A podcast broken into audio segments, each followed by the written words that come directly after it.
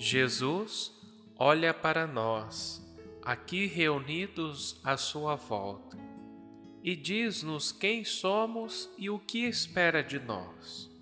Vós sois o sal da terra, vós sois a luz do mundo. Parece-nos um exagero, mas Jesus acredita em nós. Mesmo pequenos e pobres, podemos transformar a terra e iluminar o mundo. Chamados a ser sal da terra, reconhecemos que muitas vezes perdemos o gosto e a alegria de sermos cristãos. Chamados a ser luz do mundo, nós reconhecemos que muitas vezes esta luz não irradia, mas se esconde ou se apaga.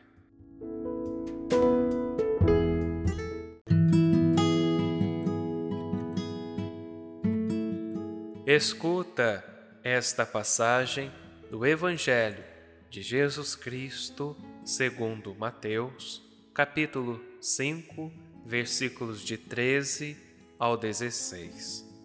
Naquele tempo, disse Jesus a seus discípulos: Vós sois o sal da terra. Ora, se o sal se tornar insosso, com que salgaremos? Ele não servirá para mais nada senão para ser jogado fora e ser pisado pelos homens. Vós sois a luz do mundo. Não pode ficar escondida uma cidade construída sobre um monte. Ninguém acende uma lâmpada e a coloca debaixo de uma vasilha, mas sim no candeeiro, onde brilha para todos os que estão na casa. Assim também brilha a vossa luz diante dos homens para que vejam as vossas boas obras e louvem o vosso Pai que está nos céus.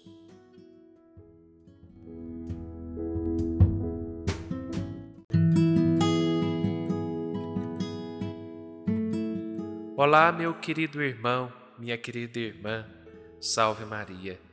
Estamos celebrando neste domingo o quinto do tempo comum. E Jesus olha para nós aqui reunidos à sua volta, a escutar e a meditar da Sua palavra. E Ele nos diz a nós quem somos e o que espera e deseja de nós. Como ouvíamos no Evangelho, um Evangelho breve, bem curtinho, que nós somos sal da terra que nós somos a luz do mundo. Vós sois o sal da terra.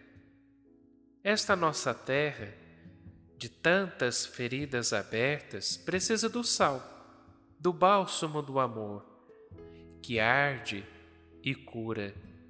Esta nossa terra de gente cansada precisa do sabor e da alegria do Evangelho, que dê outro gosto e outra alegria à vida. Esta terra, a nossa casa comum, explorada por tantos interesses mesquinhos, precisa do sal que a preserve da corrupção que escraviza. Mas para isso, meus irmãos, nós próprios, os discípulos de Jesus, precisamos de ter sal em nós mesmos mais sal e talvez menos açúcar. A atitude festiva, a ternura, a fantasia, a criatividade e o gozo de partilhar a vida se encontram praticamente em estado de coma. Parece vivermos hoje uma espécie de anemia da vida interior, uma fé cansada e sem graça que nos impede de viver a vida de maneira mais intensa, criativa, gozosa e fecunda. Não se tornou de fato muito insossa a nossa fé? Meus irmãos e minhas irmãs, onde está o sal de nós e dos cristãos? Onde estão os cristãos capazes de contagiar os outros com seu entusiasmo? Precisamos de descobrir que a fé é sal, porque nos dá uma outra sabedoria, um tempero novo, uma outra alegria que torna a vida mais bela, gostosa e apetecível. Em vez de um cristianismo mais açucarado ou descafeinado, ponhamos mais uma pitada de sal na nossa vida cristã, uma força de juventude para que este sal novo nos livre de nos tornarmos cristãos mortiços, amorfos, com cara de vinagre, de funeral ou até mesmo de sétimo dia. Sejamos, meus irmãos, antes essa pequena porção de cristãos que, misturados no meio da nossa terra, como o sal na comida, são capazes de fazer toda a diferença. Meus irmãos e minhas irmãs, vós sois a luz do mundo. O nosso mundo é envolto nas trevas da tristeza, da guerra, da indiferença, precisa de ver a luz de Cristo refletido no rosto e na vida de nós, de nós cristãos. Não retenhamos, nem escondamos a luz da fé na sombra dos nossos espaços individuais.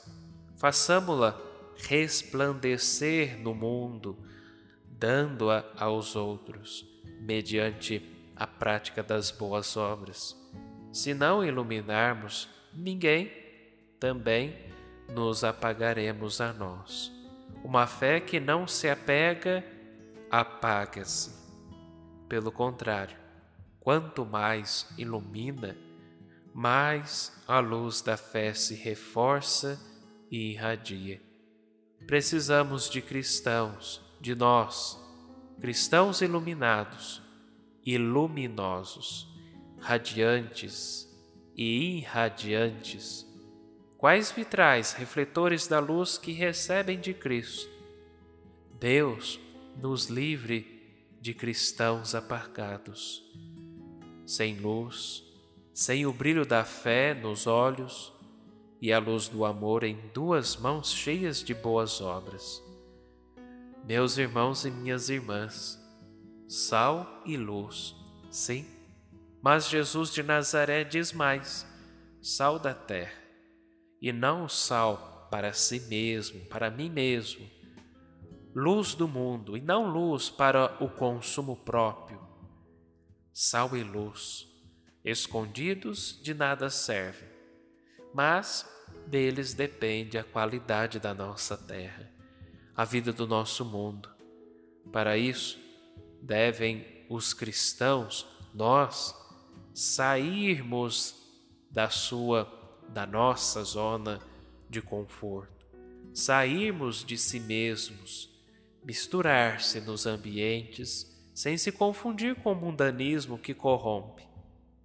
Saiamos, meus irmãos, pois por toda parte, para darmos sabor e curar a vida triste e ferida de tantas pessoas, saiamos, iluminados pelo Evangelho, que acabamos de ouvir e que refletimos, meditamos, mas que devemos praticá-lo, para que nenhuma periferia fique privada desta luz mais vale acender uma luz do que maldizer a escuridão. Meus irmãos e minhas irmãs, na sua intenção de oração para este mês de fevereiro, o Papa Francisco nos recorda a missão das paróquias, que não devem fechar-se sobre si mesmas, antes deveriam ter à porta um letreiro a dizer: entrada livre.